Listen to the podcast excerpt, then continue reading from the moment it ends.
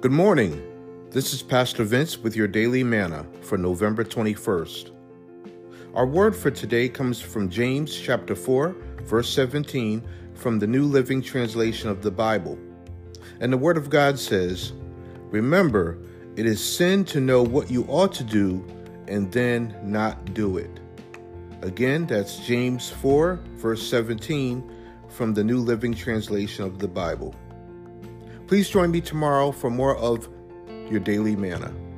Have a blessed day.